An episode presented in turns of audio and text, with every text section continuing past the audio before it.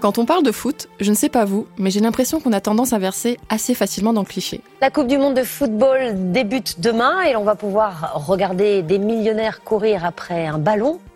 Ce qu'on vient d'entendre, c'est Anne-Sophie Lapix au JT de 20h. Et elle n'est pas la seule à faire ce type de raccourci. On a tous un ou une amie qui nous a déjà tenu un discours similaire. Pour beaucoup, le footballeur est sous-éduqué, sous-cultivé, il roule dans une belle voiture et gagne des fortunes. Pendant que nous, par contre, on a un vrai travail. Moi-même, jusque-là, j'ai toujours suivi le foot de loin et j'avoue, j'y ai un peu cru à ce cliché. Je suis Semia Haddad, vous écoutez Football Society, un podcast du groupe Free. Dans chaque épisode, je serai avec Brice Bossavi, journaliste qui écrit sur le foot depuis des années. Hello Brice Salut Semia Ensemble, on va comprendre que ce qu'il se passe sur un terrain, c'est aussi souvent ce qu'il se passe dans nos vies, parce que le foot, bah, c'est un bon miroir de notre société.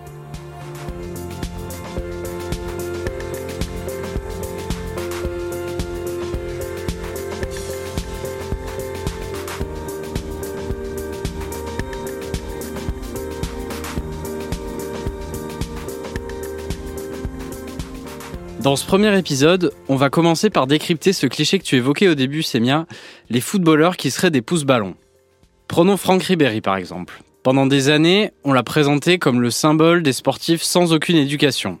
Et l'autre événement bien plus intéressant, c'est cette conférence de presse de Franck Ribéry hier au Touquet, là où l'équipe se repose et se ressource. Question sur l'état d'esprit de Ribéry. Euh, voilà, euh, on dirait c'était comme si euh, qu'il n'y avait rien changé euh, hier. Et pendant qu'en France, les médias se moquaient de ses expressions, Ribéry, lui, il est au Bayern Munich et il apprend l'allemand. Ich bin so wie ein Exempel, verstehst du mein? Und äh, ich kann auch viel äh, lernen mit mir. Und ja, er ist so glücklich auch äh, für ihn, für mich, für ganze Mannschaft und das ist, äh, das ist schön. Puis l'italien à la Fiorentina. Ja, sono contento, felice, eh, sono con la famiglia. E dai, facciamo qualche cosa tutti insieme. Donc en fait, Ribéry parle plus de langues que 99% des Français qui se moquent de lui depuis des années, alors même qu'il n'a pas fait de longues études. C'est ça, et il y a une raison à ça. Ribéry, il a grandi dans une cité défavorisée à Boulogne-sur-Mer. Sa mère, elle était femme de ménage, son père ouvrier, et eux-mêmes, ils n'ont sûrement pas eu accès à de grandes études. Quand on n'appartient pas à un milieu favorisé, on n'attend pas de nous qu'on gagne des millions. Quand ça arrive, forcément, ça surprend.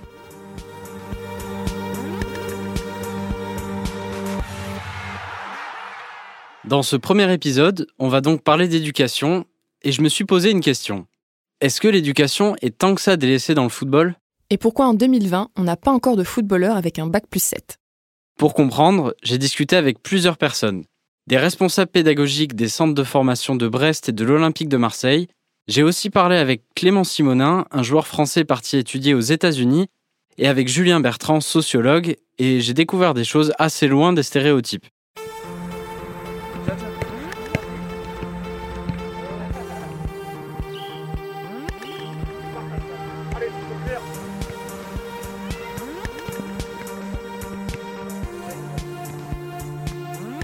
C'est toi qui m'en as parlé en préparant l'émission, Brice. En 2018, un article du Figaro donne les chiffres des diplômés du bac chez les Bleus. Et c'est pas génial. Bah, je me souviens qu'à l'époque, je suis super étonné en lisant ça. Sur les 23 Bleus champions du monde cette année-là, seulement 7 avaient leur bac. Pourtant, tu me disais que tu avais l'impression que ces dernières années, les jeunes footballeurs avaient l'air d'accorder de plus en plus d'importance aux études. Quand tu me dis ça, je pense euh, de suite à Raphaël Varane. Je sais pas si tu connais l'histoire, c'est mien, mais à 18 ans, il est titulaire dans l'équipe du RC Lens et c'est le jeune joueur le plus convoité de toute l'Europe. Son téléphone, il arrête pas de sonner et il reçoit même un coup de fil de Zinedine Zidane qui lui propose de rejoindre le Real Madrid, rien que ça. La réponse de Varane, je pense qu'elle va t'étonner parce qu'il va dire à Zizou Rappelez-moi plus tard. Et qui dit non à Zidane? Bah, Varane, apparemment. hein. À l'époque, il était en fait en pleine révision du bac et il avait pas la tête à ça. Si tu veux, si Raphaël Varane a dit non à Zidane pour passer son bac avant de rejoindre le Real Madrid, c'est sûrement et notamment parce que le football français a décidé ces dix dernières années de faire des efforts sur l'éducation de ses jeunes. J'en ai parlé avec Julien Bertrand, sociologue à l'université Lyon 2, qui a publié un livre qui s'appelle La fabrique des footballeurs. Pendant plusieurs années, il a vécu au jour le jour dans un grand centre de formation en France pour voir en fait de quelle manière le foot français éduquait ses jeunes.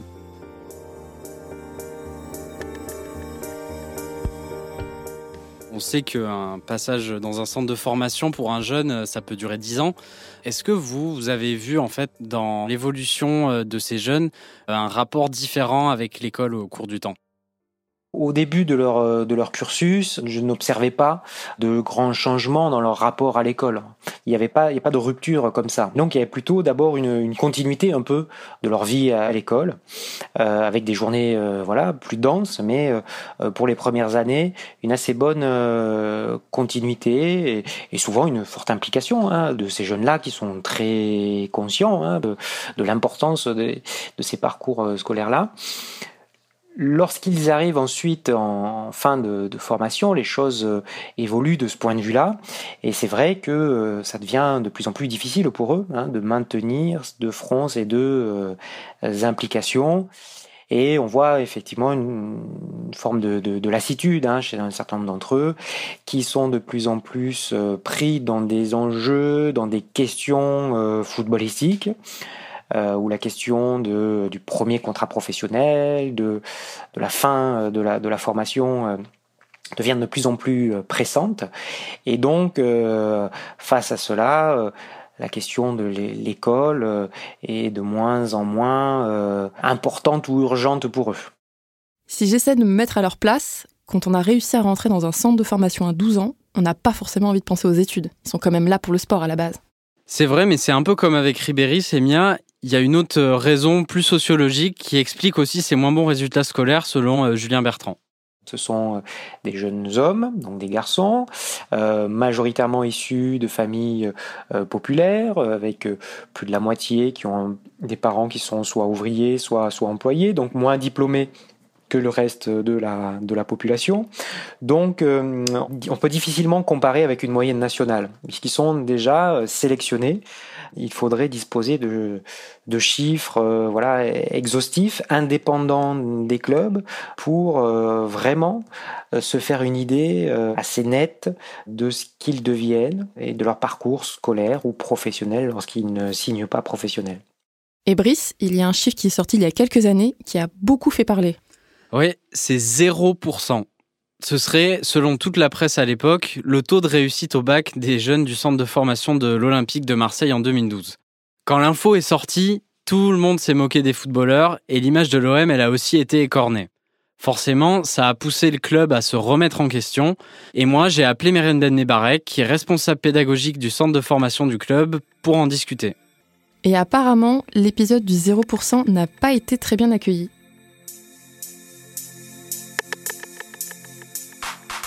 Nous aussi, on était un petit peu choqués, mais bon, ça, on n'a pas, pas eu un 0%. C'était pas 0%, c'était plus euh, voilà un, petit pourcentage. Mais je préfère plus euh, tourner la page et, aller vers le positif que de voilà d'être bloqué sur euh, on va dire un mauvais passage. Euh, voilà. Ben écoutez, euh, déjà je parle en tant que professeur. La remise en question, on l'a fait après chaque année, après chaque résultat. C'est pas qu'on n'avait pas une remise en question avant 2012. Hein. Donc moi j'ai commencé en 2009. Euh, la remise en question, je l'ai, faite et on l'a faite. Après ce qui s'est passé en 2012, on voit bien que cet épisode, c'était une seule fois, ça s'est pas répété. Les accidents dans la vie, ça peut arriver. Je saurais pas vous expliquer pourquoi, mais comment ça, ça a pu se faire. Mais la remise en question, on l'a fait, on doit le faire. C'est, ça fait partie de notre travail, de notre job. Depuis, l'OM a fait un bond dans ses résultats scolaires. Après l'échec de 2012, le club a réussi à passer d'un petit pourcentage à 90% de réussite et même 100% en 2020. Heureusement qu'on a pu mettre en place une équipe pédagogique qui a su adapter l'enseignement. Dans un centre de formation, il y a des exigences sportives, il y a de, donc il faut aménager et pour ça, le temps déjà de la scolarité est réduit à entre 20 et 22 heures par semaine, alors que dans un lycée public, c'est entre 28 et 30 et euh, nos élèves passaient le, les épreuves du bac comme tous les autres élèves. Euh, ils sont un numéro parmi tant d'autres. Concrètement, comment est-ce que vous avez fait euh, pour améliorer ces résultats scolaires? Je pense que l'adaptation qu'on a pu mettre en place, qu'on a pu réaliser en premier, ce sont les emplois du temps, donc euh, qui sont sur mesure, qui prennent en compte les entraînements, les déplacements sportifs, les contraintes horaires liées au programme de l'éducation nationale que nos professeurs enseignent.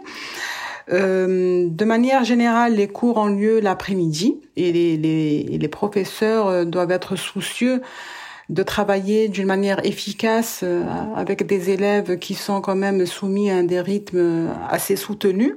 Les effectifs sont réduits, donc les, on peut travailler d'une manière efficace et être à proximité de nos jeunes, qui nous permet, par exemple, de détecter les difficultés, le profil de chaque élève et de mettre en place un enseignement qui lui correspond. Pour essayer de finaliser ou finir un programme, il faut travailler pendant les vacances. Et les professeurs sont mobilisés justement pour travailler, ils le savent, c'est presque proscrit pardon, de, dans leur contrat. Après, on essaie de chaque année de ramener, euh, on va dire, une nouveauté euh, pour aider nos, élèves, mais euh, la base, ça a toujours été une aide aux devoirs, des rattrapages pendant les vacances et pendant la semaine.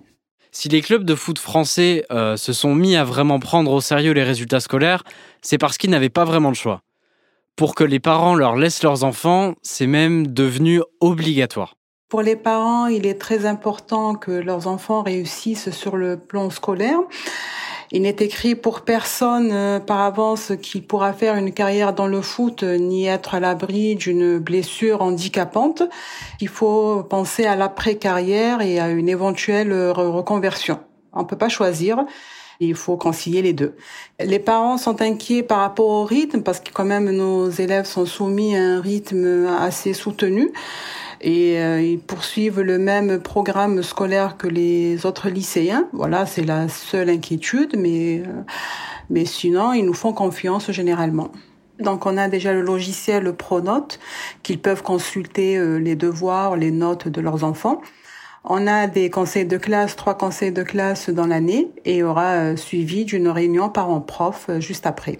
Après, on n'est pas, on n'a pas beaucoup, l'effectif est réduit, donc les parents peuvent nous contacter directement pour rencontrer tel ou tel professeur pour avoir plus d'informations et, relever plus euh, les inquiétudes et répondre à leurs questions.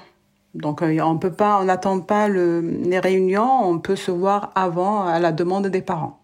Sur quel point est-ce que euh, vous pensez que vous avez progressé au niveau scolaire? On va dire ce qui a progressé euh, au niveau scolaire, c'est l'importance qu'on a accordée, que les parents accordent à la scolarité. Et en plus, vu l'expérience qu'on a eue des jeunes qui n'ont pas eu une carrière dans le foot et qui sont orientés euh, vers d'autres métiers, donc ce qui nous donne un peu plus de poids, on va dire, pour, euh, pour imposer la scolarité à ce cursus.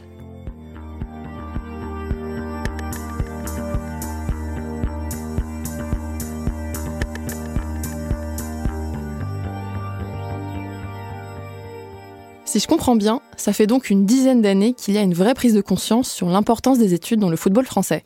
C'est ça, et il y a un centre de formation qui s'est vraiment fait remarquer là-dessus, c'est Brest. J'ai appelé Jean-Noël Prime, il est prof de maths et responsable pédagogique du centre de formation depuis 2004. Et sur ce point, le club breton, c'est vraiment un modèle en France. Depuis plus de 10 ans, Brest, ils ont en effet 100% de réussite à tous les examens chaque année on a commencé à travailler déjà sur des aménagements horaires parce que, euh, bien entendu, euh, le football euh, impose certains créneaux et il fallait que nos jeunes puissent finir les cours plus tôt sans manquer de cours. En préformation, nous souhaitions donc que les jeunes finissent à 15h20 les cours et ensuite l'éducateur dans sa catégorie assure une étude auprès de ces jeunes. Donc c'est une étude avec du soutien scolaire. Nos éducateurs sont suffisamment qualifiés pour aider nos jeunes euh, sur le plan scolaire au niveau du collège. Voilà, donc ils ont une heure un quart d'études avant l'entraînement. Ça, ça a été un aménagement qui a été mis en place pour que les jeunes, justement, puissent être autonomes au lycée. Alors pour tout vous dire, euh, donc ça fait 16 ans que je suis au club. En 16 ans, tout le monde a eu son bac. Il y a eu une année, on a eu un jeune qu'il ne l'a pas eu mais qu'il a eu obtenu l'année suivante. Ce sont des résultats qui sont euh, très bons dans l'ensemble. Donc les bonnes notes à l'école, ça permet surtout d'avoir la confiance des parents pour laisser leur enfant rejoindre un centre de formation. Oui, et parfois, ça peut même servir pour attirer des joueurs très convoités. Jean-Noël Prime m'a par exemple raconté l'histoire d'un jeune talent irlandais, et pour continuer ses études, il est allé jusqu'à traverser la Manche pour venir à Brest. C'est un jeune qui est demandé dans les grands clubs anglais. Simplement, vous avez des parents qui mettent en avant la scolarité. La scolarité euh, en Angleterre à 16 ans, Voilà, elle n'a pas l'importance. Les parents ont su qu'au stade brestois, on avait des choses en place et ils se sont donc rapprochés de nous. Bien sûr, le, jeune, on l'avait déjà repéré au niveau de la cellule de recrutement. Et voilà, le papa voulait savoir si euh, nous pouvions mettre en place des cours de telle sorte que son fils quand même passe son diplôme en Irlande. Donc vous voyez, c'est assez compliqué, sachant qu'il lui faut en plus des cours d'irlandais gaélique.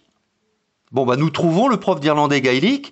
Ce jeune va intégrer une classe de seconde, un petit peu inférieure à son niveau, mais ça lui permet quand même, au niveau des cours qui euh, seront tenus en, français, de pouvoir euh, les suivre parfaitement. Il aura le tutorat avec notre prof d'anglais, les cours d'irlandais gaélique, parce que c'est une obligation dans son cursus en Irlande, et il passera son l'équivalent bac en Irlande à la fin de l'année. Vous voyez, donc on, essaye de, de s'adapter parce que pendant pas mal d'années, au Stade Brestois, nous n'avions pas forcément les structures d'un centre de formation comme euh, peuvent avoir d'autres clubs en France. Donc il fallait aussi qu'on se démarque sur ce plan-là, et nous avons su nous y tenir, parce qu'il ne faut pas qu'on soit, je dirais, en, en discordance avec le discours que nous tenons aux parents. Est-ce que ça vous est déjà arrivé de sanctionner un jeune sur le plan sportif parce que au niveau scolaire ça ne suivait pas?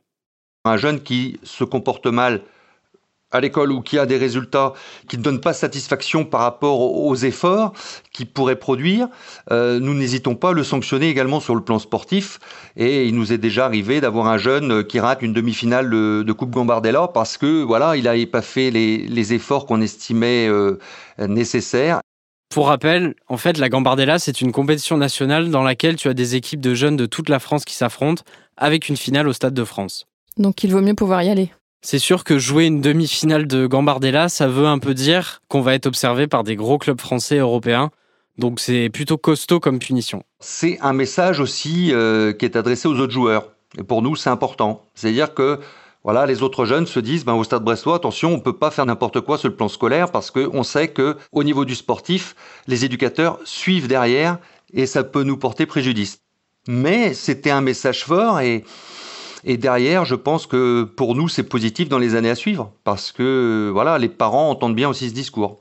En France, la FFF estime que 16% des jeunes en centre de formation signent un contrat pro au bout de leur parcours. Donc t'imagines que les places, elles sont chères, et c'est bien pour ça que les études sont aussi importantes. Si on n'arrive pas à devenir joueur pro, il faut quand même s'assurer un avenir. C'est ce que m'a expliqué Meriem Benmebarek à l'OM. Ça, c'est le discours qu'on tient tout le temps. Même le sportif n'arrête pas de rappeler aux jeunes que quand même les statistiques sont très très faibles par rapport aux, jeunes qui signent pro. Donc ça, euh, je pense que l'ensemble de, des personnes qui encadrent les petits euh, n'arrêtent pas de, dire la même chose que que la scolarité est plus importante. On va dire qu'on a plus de chances de, réussir euh, scolairement que avoir une carrière dans le foot. Et euh, justement, comment est-ce qu'ils réagissent, euh, les jeunes, généralement? Généralement, ils font le déni. Pour eux, ils vont signer pro. Après, on les comprend, c'est tout à fait normal. S'ils sont là, c'est qu'ils ont un but bien précis. Mais après, ils jouent le jeu et ils, essayent quand même de, de poursuivre une scolarité normale. On a toujours une relation avec nos élèves qui partent. Donc, on a un suivi euh, d'après le centre de formation et d'après l'OM donc qui nous qui nous remercie, qui nous remercie de, les avoir incités et même entre guillemets obligés et poussés à, à réussir et à obtenir un examen pour qu'ils puissent euh, et avoir un bagage qui leur permet de poursuivre un cursus scolaire, voire universitaire. Est-ce que vous avez des exemples de jeunes euh, qui ont poursuivi leurs études après avoir été euh, recalés du centre de formation?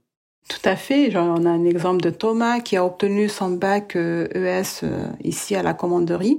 Malheureusement, il n'a pas pu euh, faire carrière, on va dire, dans le football. Il s'est orienté vers une, la filière de communication. Il a passé son stage ici, chez nous, à la commanderie, et maintenant, il, a, il travaille à Marseille. Il est très heureux. C'est lui qui nous a vraiment remercié. Il nous a dit vraiment, je vous remercie de m'avoir poussé et, j'ai pas réussi sur le plan malheureusement sportif, mais j'ai pu réussir dans le domaine, on va dire, professionnel. Maintenant que l'OM réussit à assurer le bac à ses joueurs, j'ai demandé à Marianne Bennebarek quels étaient ses nouveaux objectifs. Déjà de chaque année d'obtenir de très bons résultats au bac, 100%, d'avoir, on, on est en train de mettre en place des formations post-bac, des BTS ici au centre de formation. On a un partenariat, une convention qui sera signée prochainement avec STAPS, donc pour les élèves qui choisissent cette orientation. Pour moi, c'est élargir, on va dire, l'univers euh, scolaire et aider nos élèves à poursuivre leurs études et à s'épanouir en même temps euh, au centre de formation. STAPS, c'est le nom du cursus universitaire qui prépare au métier et au sport, que ce soit dans l'enseignement, l'animation ou la médiation sociale par exemple. Et comme me l'a expliqué le sociologue Julien Bertrand, cet accompagnement, il n'est pas évident pour tous les centres de formation.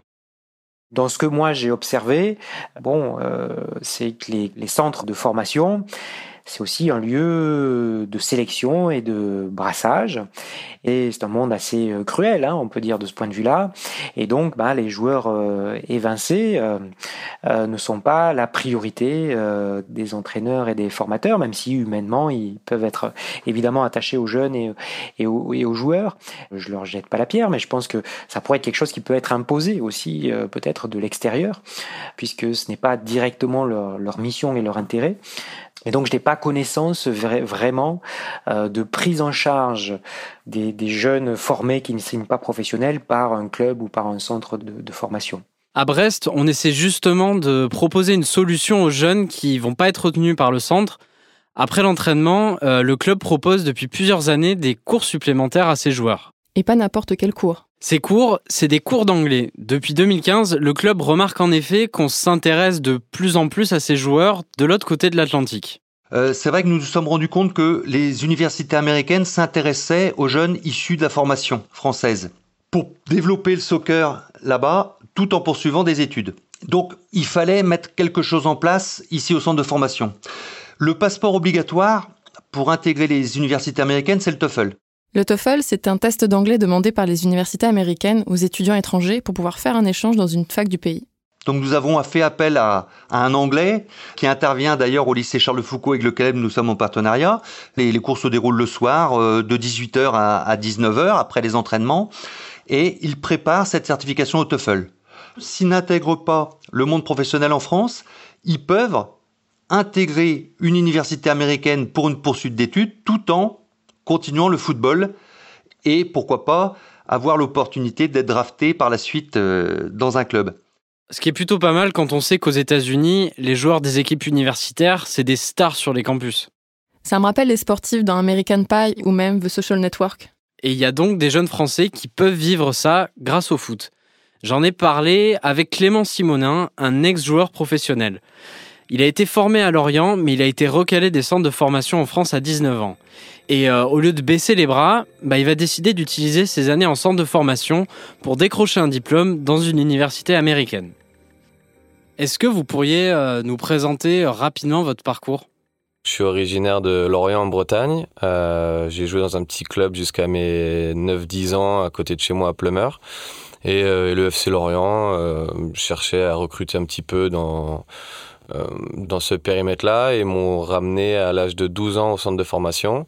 J'ai joué un peu avec la, euh, la réserve qui était en CFA2 à l'époque et puis euh, à la fin de mon cursus à 19 ans ils m'ont dit bah écoute Clément on t'aime bien mais euh, mais ça va pas le faire pour euh, pour signer un contrat pro donc euh, gentiment invité à, à, trouver un autre club et puis il y a Concarneau qui est venu me chercher à l'époque qui était en N3 et j'ai fait une saison en National 3 à l'époque, CFA2. On est champion de CFA2.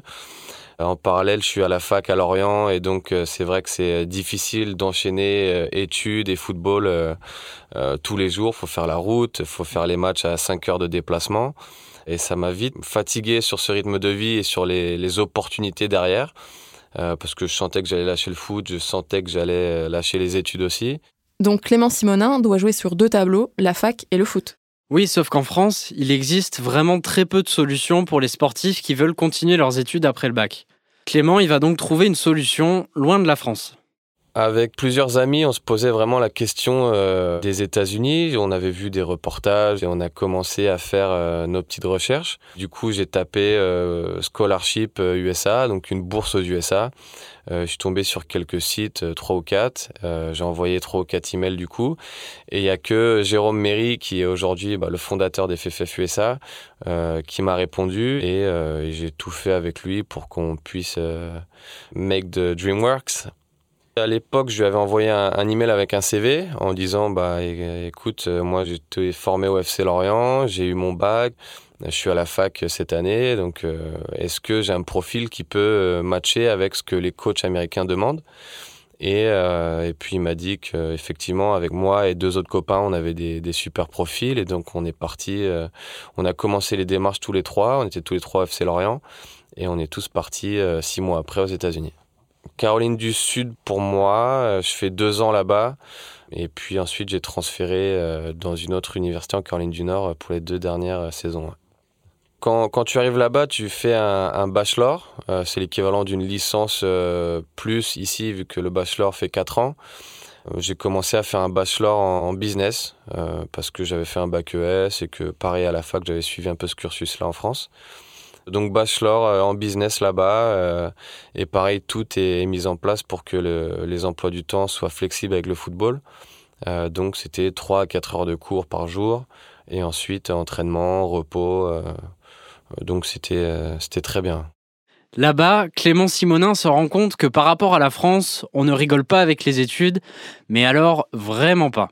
Les études étaient très importantes là-bas. Il faut savoir que si euh, un joueur n'a pas la moyenne sur son semestre, il n'est pas autorisé à jouer l'année suivante par la fédération universitaire.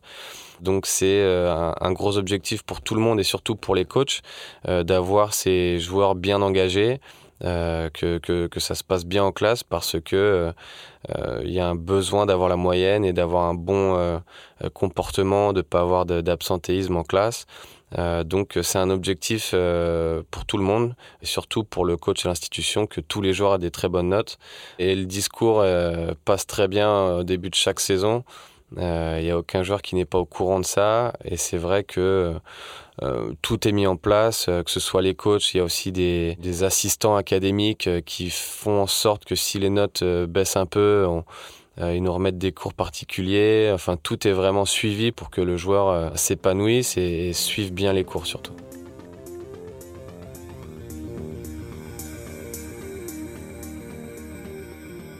Alors euh, qu'il allait à la base aux États-Unis pour ses études, Clément il va vivre un retournement de situation. À la fin de sa deuxième année, le football le rattrape et pas n'importe comment. L'histoire de la draft, elle est toujours euh, assez sympa parce que euh, moi, je me blesse ma dernière saison, euh, ma senior year à NC State, et je fais que deux ou trois matchs, donc je me dis que le foot c'est terminé, du moins aux États-Unis. Donc à, ce moment-là, je mets tout en œuvre pour trouver une bourse pour faire un master. Et entre-temps, moi j'avais repris un peu le foot à la fin de la saison pour mettre en ordre euh, toutes mes petites blessures pour faire des essais si c'était possible à la fin de la saison. J'avais fait euh, une Summer League avec Seattle Sounders qui avait voulu me voir à Las Vegas pour leur petit combine, comme ils appellent, en décembre 2014. donc je descends à Vegas, je vais faire trois ou quatre matchs. J'avais pas joué depuis quatre mois, mais les quatre matchs joue vraiment très bien. J'ai tapé dans l'œil de Toronto FC ce jour-là.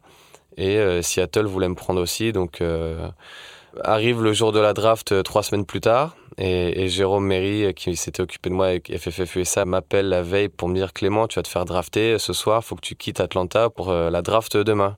La draft, c'est un système de sélection de jeunes joueurs dans le sport américain. Chaque saison, chaque équipe professionnelle choisit un joueur universitaire à travers le pays lors d'une grande cérémonie. Et plus vous êtes sélectionné en premier dans la cérémonie, plus vous allez jouer un rôle important dans le club qui vous choisit. En basket, par exemple, c'est bien, ça te parlera peut-être. C'est comme ça que Michael Jordan ou LeBron James ont démarré leur carrière en NBA.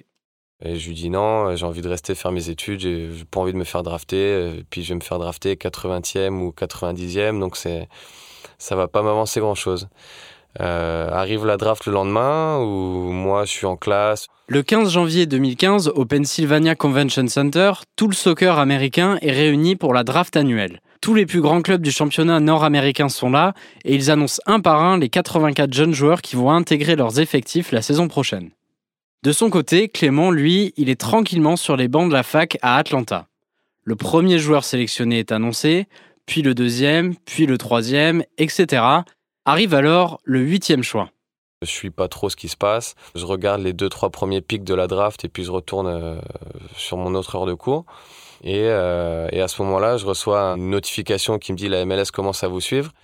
Et, 20 euh, secondes plus tard, je reçois un tweet pareil sur mon sur le téléphone qui met Toronto FC sélectionne Clément Simonin 9e de la draft. With the ninth pick of the first round of the 2015 MLS Super Draft, Toronto FC select from North Carolina University defender Clément Simonin. Je reçois ça sur mon téléphone, je fais ah, c'était pas prévu et puis au final euh, bah c'est quand même vachement excitant le fait de voir ça et de se faire drafter si haut en plus.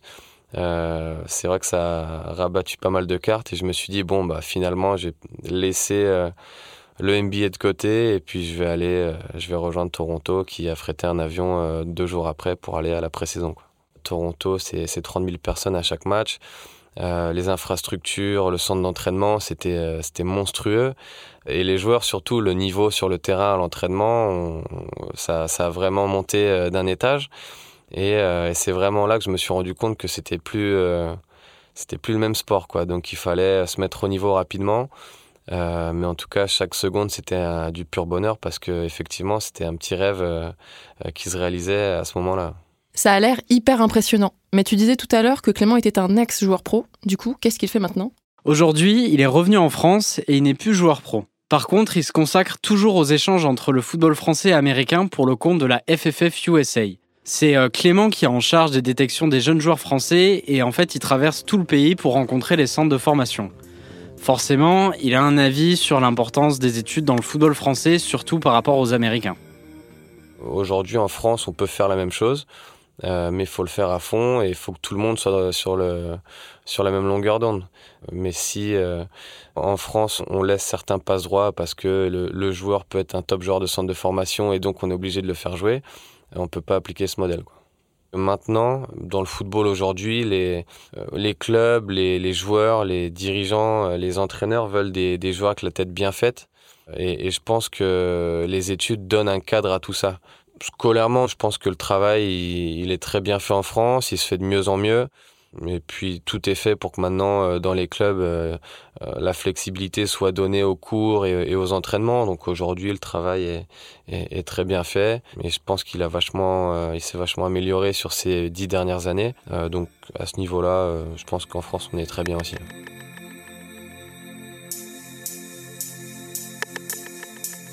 Si je résume, en France et aux États-Unis, les études ne peuvent pas être mises de côté dans les centres de formation.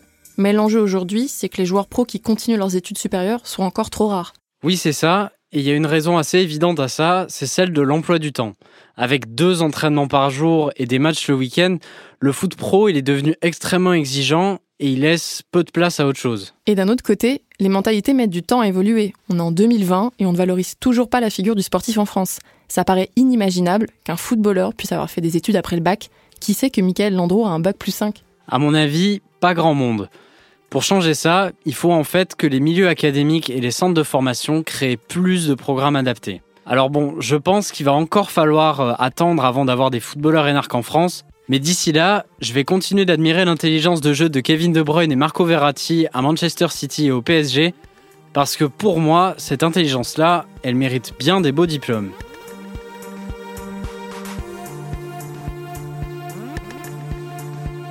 Je suis Brice Bossavi. Et je suis Semia Haddad, et vous venez d'écouter le tout premier épisode de Football Society, un podcast du groupe Free. On vous donne rendez-vous au prochain épisode, on parlera de l'intégration des femmes dans le football. Vous pouvez le retrouver sur toutes les plateformes de podcast et sur l'application Free Ligue 1 Uber Eats. Football Society est produit par Louis Créative, l'agence contenu audio de Louis Média. Soukaina Kabal est à la coordination. Cet épisode a été réalisé et mixé par Olivier Baudin qui en a également composé la musique avec Benoît Daniel. La prise de son a été faite par Dominique Le Dudal.